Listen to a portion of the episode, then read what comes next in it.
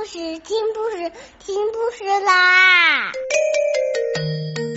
重要的事情说三遍，小屁哒啦啦，明天见！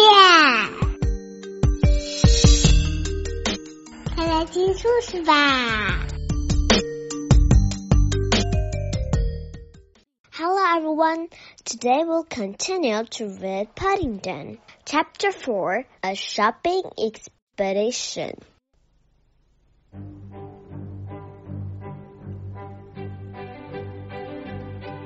The man in the gentleman's outfitting department at Barkridges held Paddington's hat at arm's length between the thumb and forefinger. He looked at distastefully.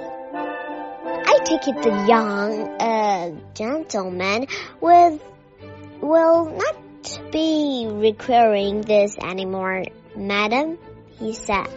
Oh yes, I shall, said Paddington firmly. I've always had that hat, even since I was small.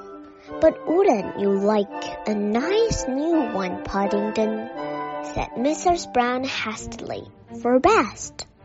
Paddington thought for a moment. I'll have one for worst if you like, he said. That's my best one. The salesman shuddered slightly and, averting his gaze, placed the offending article on the far end of the counter. Albert! He beckoned to a yacht who was hovering in the backyard. See what we have inside. 47, 48. Albert began to rummage under the counter. And now, while we're about it, said Mrs. Brown, we'd like a nice warm coat for the winter. Something like a duffel coat with toggles so that he can do it up easily. I thought and we'd also like a plastic raincoat for the summer. The salesman looked at her hotly. He wasn't very fond of bears and this one especially had been giving him queer looks ever since he'd mentioned his red hat. Has Madam tried the bargain basement? He began. Something in government surplus? No, I haven't, said Mrs. Brown hotly. Government surplus, indeed! I've never heard of such a thing. Have you, Paddington? No, said Paddington, who had no idea what government surplus was. Never! He stared hard at the man who looked all away uneasily. Paddington had a very persistent stare when he cared to use it. It was a very powerful stare, one which he, his Aunt Lucy had taught him and which he kept for special occasions.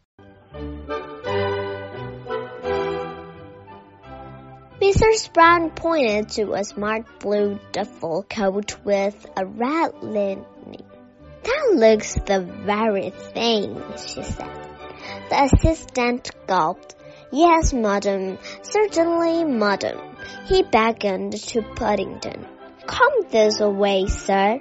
Paddington followed the assistant, keeping about two feet behind him and staring very hard.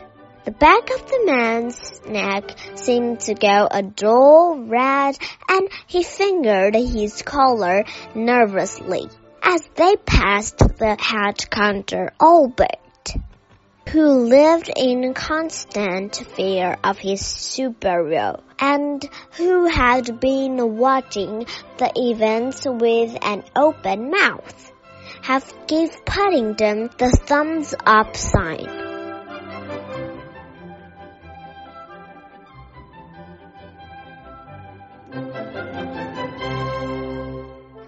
Paddington waved a paw. He was beginning to enjoy himself. He allowed the assistant to help him on with the coat and then stood admiring himself in the mirror. It was the first coat he had ever possessed. In Peru, it had been very hot, and thought his Aunt Lucy had made him wear a hat to prevent sunstroke. It had always been much too warm for a coat of any sort. He looked at himself in the mirror and was surprised to see one but a long line of bears stretching away as far as the eye could see. In fact, everywhere he looked there were bears, and they were all looking extremely smart.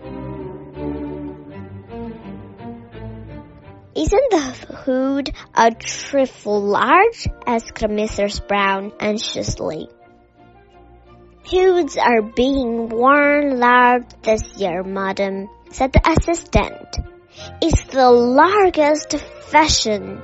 He was about to add that Paddington seemed to have rather a large head anyway, but he changed his mind. Bears were rather a unpredictable. You never quite knew what they were thinking, and this one in seemed to have a mind of his own. Do you like it, Paddington? asked Mrs. Brown. Paddington gave up counting bears in the mirror and turned round to look at the back view. I think it's the nicest coat I've ever seen, he said, after a moment's thought. Mrs. Brown and the assistant heaved a sign of relief. Good, said Mrs. Brown. That settles that.